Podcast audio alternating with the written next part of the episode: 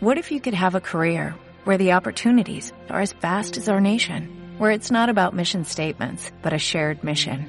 At U.S. Customs and Border Protection, we go beyond to protect more than borders, from ship to shore, air to ground, cities to local communities. CBP agents and officers are keeping people safe. Join U.S. Customs and Border Protection and go beyond for something far greater than yourself. Learn more at cbp.gov/careers. Podcast Millennium. Bueno, Gise, ¿qué te parece si conversamos con alguien que siempre nos ayuda a entender qué está pasando en la política, hacia dónde vamos? La última vez que conversamos con él, íbamos a hablar de política y terminamos como era viernes, yo creo que nosotros estábamos en los viernes de los lentos y poniendo música. Es verdad. Nos terminamos recordando, él nos terminó recordando dónde iba a bailar con su señora, las canciones que escuchaba y en un momento dijimos, Raúl, no hablemos más de política. es verdad. Es Así verdad. que un mes después lo llamamos para hablar de política. Raúl Tierman está aquí con nosotros en comunicación. ¿Cómo estás, Raúl? ¿Qué tal? ¿Cómo están Gisela, Santiago? ¿Cómo andan ustedes? Conocí la radio. sí, sí, Bueno, tu- estuviste aquí Me con... invitó Viviana. con sí, Viviana Ganosa. a la tarde. Muy lindo. Mm. Muy linda la radio, muy linda, los felicito. Muchas gracias, muchas gracias. Bueno, y así como nos contaste lo que bailabas con tu señora en, allí hace un mes aquí en este programa, eh, ¿cómo sigue el baile de la política? De la política, la verdad, ¿querés que diga la verdad? Hay elecciones, la política está ausente. Es- No se habla de política, no se discute. no se cae una idea. No, pero ni siquiera algo que tenga que ver con la política. Vos fijate Mm. cuánto hace que se viene hablando de eh, una foto en la cual se muestra el presidente en un festejo Sí. de un cumpleaños. Y daría la impresión que alrededor de eso se va a dirimir una cuestión electoral o tiene algo que ver con los problemas de la gente o tiene algo que ver con el futuro del país. Y por otro lado, el gobierno con qué sale? Sale con que la reta tiene que pedir perdón porque estuvo en una fiesta con Lirita Carrió donde era un cumpleaños que había mariachi. Y eso, estamos discutiendo eso. Sí. Ahora, realmente es difícil visualizar un destino para el país cuando en lugar de la política, la política discute esas cosas, ¿no? Ahora, ¿es la política o son los medios, Raúl Timerman? Porque Bueno, hay una competencia grande entre los medios y la política. Mira, yo creo que hay una competencia de poder, Mm. digamos, hay una cuestión de sectores mediáticos que intentan competir con la elección de la gente a través de las urnas. Eso quizás es muy difícil acomodarlo, pero quizás se vio claro en la puja mediática que hubo en su momento con la provincia de Formosa, su política sanitaria, el sistema de ingreso, el sistema de aislamiento de los contagiados.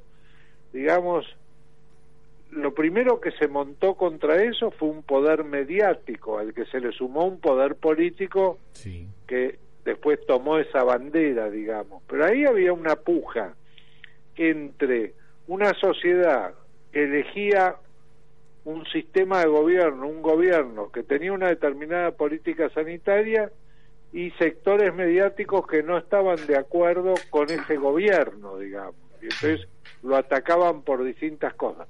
Algunas que debían ser ciertas y otras que se demostró que eran fraudulentas, digamos, que no eran ciertas. Es verdad, cuando yo el otro día hablando con una persona me dice respecto a, a un canal de televisión, me dice, pero eso es 678 al revés. Claro. Mm. Y le digo, y sí, la verdad que sí. En este momento hay, hay un sesgo tan grande en la comunicación como en el oyente. Ahora, es decir, Mm. el oyente busca Mm. escuchar Lo- aquel que piensa parecido a, a lo que él piensa. Entonces, si vos estás a favor del gobierno, escuchás determinados Medios. medios, canales, lees diarios, o escuchás radio. Si estás en contra del gobierno, elegís otros medios. Ahora la pregunta más elemental es, ¿y si querés estar informado, qué haces? Ahora, y si querés, Escúchame DR. si querés escuchar una radio o un programa como este que tratamos de aprender y, y repensar junto a la Argentina, ¿no crees que también hay un vacío que dejan los partidos en esta campaña que es tan pobre, donde no te llama la sí. atención nadie? La verdad. Sí, totalmente, totalmente, y eso se debe básicamente a que hubo un vaciamiento de los partidos, porque los partidos políticos han desaparecido, pero se formaron dos coaliciones, una oficialista, una opositora, y, y los partidos políticos han perdido identidad, el partido... Pero yo recuerdo, existía el Partido Justicialista llamado el Peronismo, Sí. la Unión Cívica Radical, la UCRI, el MID, el Partido Demócrata Progresista, Socialismo Democrático, Socialismo Argentino, Democracia Cristiana. Y había vida alrededor de esos partidos políticos. Han ido desapareciendo todos, queda la Unión Cívica Radical y el Partido Justicialista, y totalmente, eh, te diría, ausentes respecto a la memoria histórica de ellos mismos, porque no tiene nada que ver el radicalismo alfonsinista con el radicalismo que están juntos por el cambio, y no tiene nada que ver el peronismo histórico con lo que es hoy el Partido Justicialista. Raúl, y usted cuando habla de vaciamiento, ¿quién los vació? Es, la verdad no lo sé. No, no sé. Ay, yo creo que la sociedad argentina entró en un en un sistema de decadencia eh, donde No, porque a lo mejor- ¿sabe por qué se lo pregunto? No, no, no, es que no, alguien no. a propósito los haya vaciado. Yo creo No, que creo que a lo mejor tenemos que ver, la sociedad a lo mejor eh, eh, somos responsables como sociedad de lo que ha pasado con los partidos políticos. pero seguramente, seguramente ha habido un- una pérdida de interés total en la participación en la vida política de los partidos y en general, si uno toma a los jóvenes, participan más en causas, digamos. Claro. Causas, por ejemplo, ambientalismo, defensa del medio ambiente, feminismo, o incluso causas más pequeñas, incluso la Cruz Roja tiene más gente trabajando que un partido político. Mm. Y no sé si no tiene más locales la Cruz Roja Argentina. Es decir, se ha perdido el tema de tratar de participar. Si no es a través de los partidos políticos, es muy difícil eh, mejorar la, vida de la gente, porque todas las causas se limitan a, a un ítem, a una materia, a un tema, pero los únicos que son capaces de coordinar las políticas y que tenían equipos técnicos en las distintas áreas, había equipo de energía, equipo de educación, equipo de... eran los partidos políticos. Bueno, todo eso desapareció. Entonces, de pronto uno ve que nombran a un ministro y ese ministro no tiene equipos porque no viene trabajando Sí. en el tiempo en eso y aparte vos fíjate que nos, nos asombró el hecho de que el otro día hubiera una reunión de, de ministros con el presidente Sí. digamos. Era lo más común hubo presidentes como Menem que ha- había una reunión de ministros semanal digamos Sí. y había un el presidente ocupaba un lugar que ahora ocupa el jefe de gabinete Claro. eh, Macri tuvo No sus sé. reuniones de gabinete, hacía sus reuniones. Macri, presidente Macri. Cristina no las hacía tampoco, ¿no? no ni ¿Mm? Cristina las hacía Néstor creo que tampoco, de la Rúa las hacía pero no Bueno. No le daban es que resultado. porque haya reuniones de gabinete funcionen las cosas Ahora, Claro. Raúl, ¿no crees que, que hay un problema aquí de, no sé si estoy definiendo bien, como de educación cívica? Porque son elecciones de medio término, ¿no? Van a ser elecciones de medio Sí, término. Y vos escuchás a, a los a diputados hablando como si como si fueran a ser el, el ejecu- el país. el ejecutivo. Yo voy a cambiar Así esto. verdad, y sí. la verdad es un ignoto diputado, con todo respeto al que gane, ¿no? Este, y te dice, yo te voy a Totalmente, totalmente. yo te voy a Mira, cambiar hay la seguridad. 257 diputados, ¿cuántos conoces? Claro, ¿y cuánto lograron cambiar algo en los últimos 10 Pero años? aparte, hay, hay una, yo recuerdo un diálogo con Mario Porto, que era, eh, el título es director de escuela de la provincia de Buenos Ya. Aires con Daniel Scioli. Se mantiene el título que tuvo Sarmiento. Eh, nunca se convirtió en Ministerio de Educación, pero es equivalente al Ministerio de Educación. Se llama Dirección de Escuela. Se terminaba el gobierno de Scioli y, y una vez charlando con Mario Porto me dice, le digo, ¿qué, qué, qué pensás hacer? Me dice, bueno, yo quisiera ser diputado. Entonces se iba a presentar como diputado provincial. Yo le digo, Mario, pero fíjate que diputado es como dejar de lado la política. Vos estuviste en un ministerio, un- una cosa ejecutiva, vas a desaparecer. No, no, porque yo me voy a ocupar. Desapareció. Porque desaparecen, los diputados desaparecen. Incluso vos fijate que se hablaba mucho de quién iba a encabezar la lista del frente de todo, poner una primer figura como Daniel Scioli o algún otro. Ahora bien, vos entrás como diputado del Frente de Todos a la Cámara de Diputados, está Sergio Massa como presidente de la Cámara, Máximo Kirchner como presidente del bloque del Frente de Todos. No, no hay lugar para un tercero. Claro. ¿Qué, qué vas a hacer? Eh, Es verdad, hay un tema de, de educación cívica, pero hay, hay otros temas que yo estaba leyendo declaraciones de como reapareció Mauricio Macri. Yo digo, encima el Frente de Todos tiene la suerte que cuando está mal y le está yendo mal y aparece ap- reaparece Mauricio Macri, entonces vuelve a hacer pensar a aquellos que votaron, al 48% que votó Alberto Fernández, ¿por qué lo votó Alberto Fernández? Con la, si Macri no aparecía, algunos se olvidaban de por qué. Entonces, a, propósito de la aparición de Mauricio Macri, empecé a, a ver declaraciones de algunos ministros de Macri en su momento. ¿Tú sabes que Rubinstein dijo para el gobierno de Mauricio Macri la salud pública no era prioritaria? Y Rubinstein fue ministro y secretario de salud, bueno, porque después pasó a ser secretario de salud de Macri.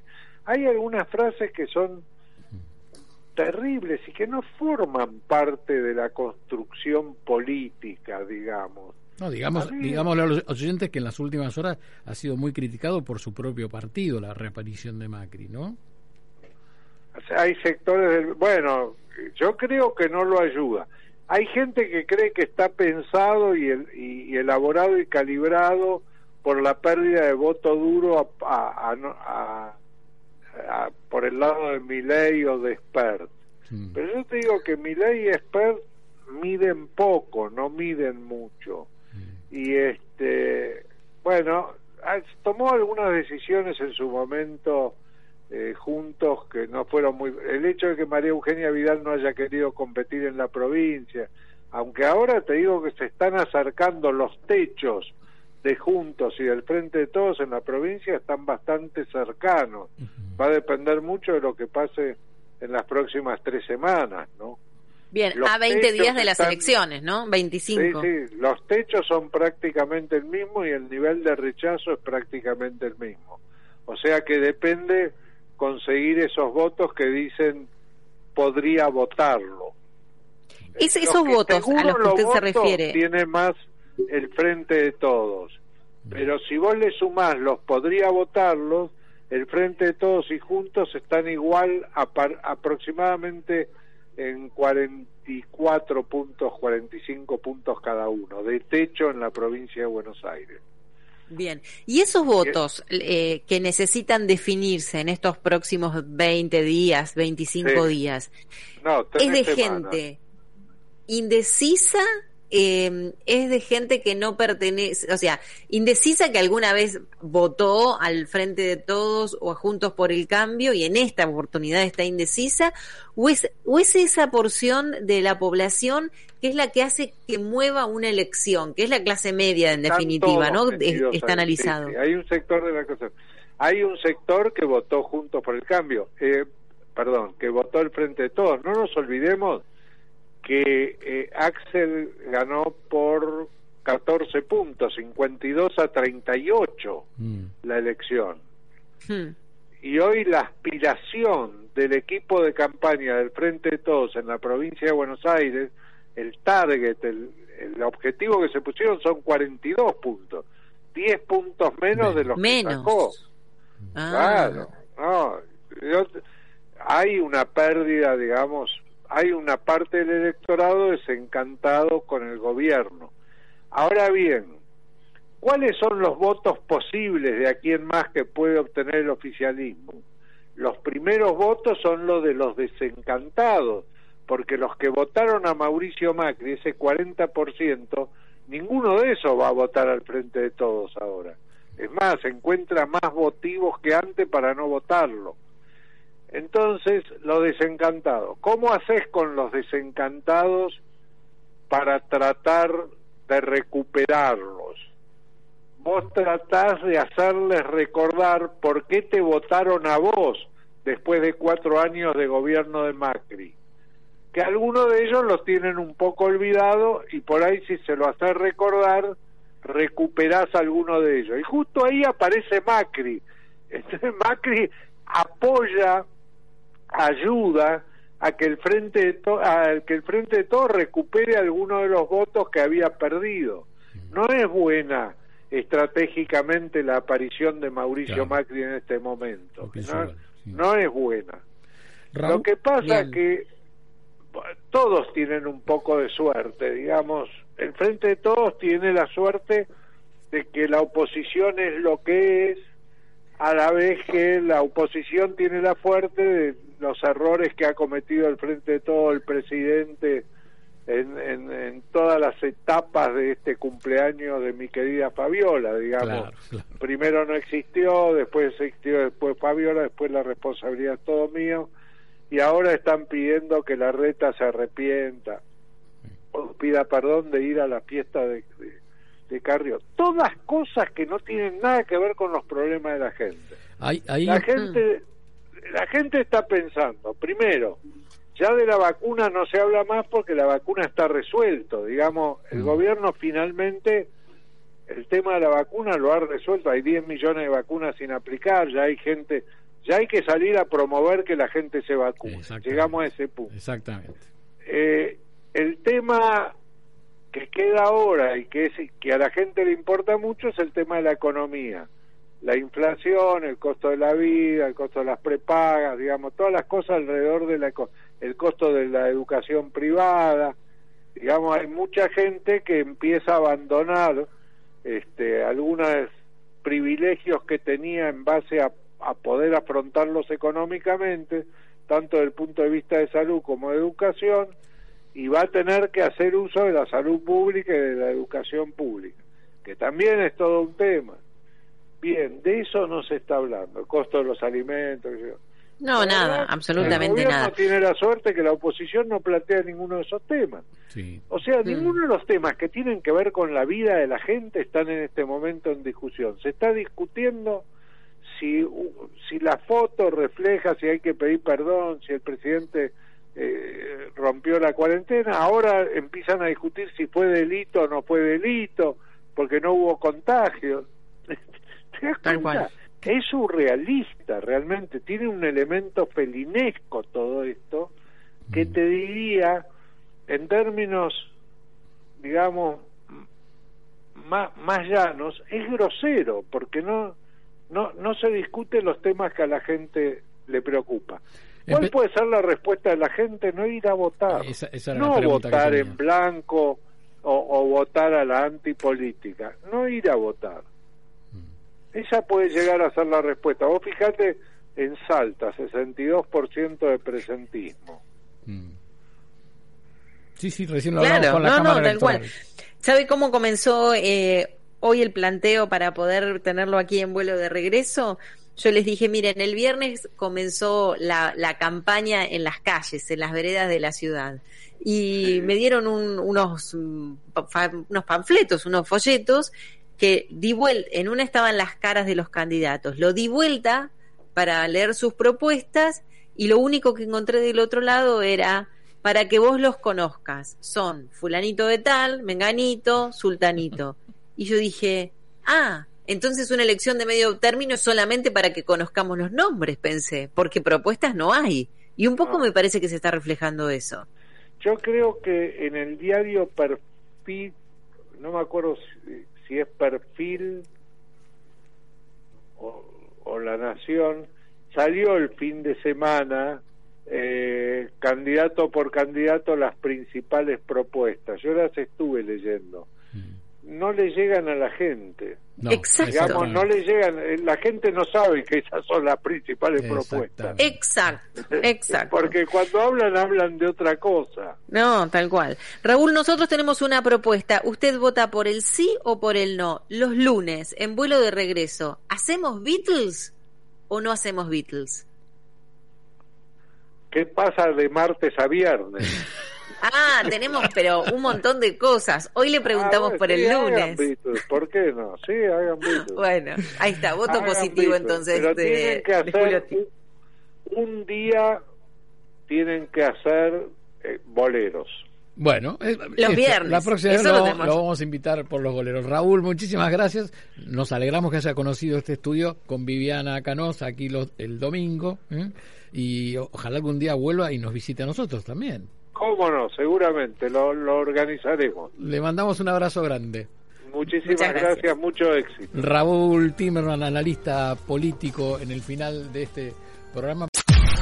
Podcast Millennium. ¿No te encantaría tener 100 dólares extra en tu bolsillo? Haz que un experto bilingüe de TurboTax declare tus impuestos para el 31 de marzo y obtén 100 dólares de vuelta al instante. Porque no importa cuáles hayan sido tus logros del año pasado, TurboTax hace que cuenten. Obtén 100 dólares de vuelta y tus impuestos con 100% de precisión. Solo con Intuit TurboTax. Debes declarar para el 31 de marzo. Crédito solo aplicable al costo de la presentación federal con TurboTax Full Service. Oferta sujeta a cambios o cancelación en cualquier momento.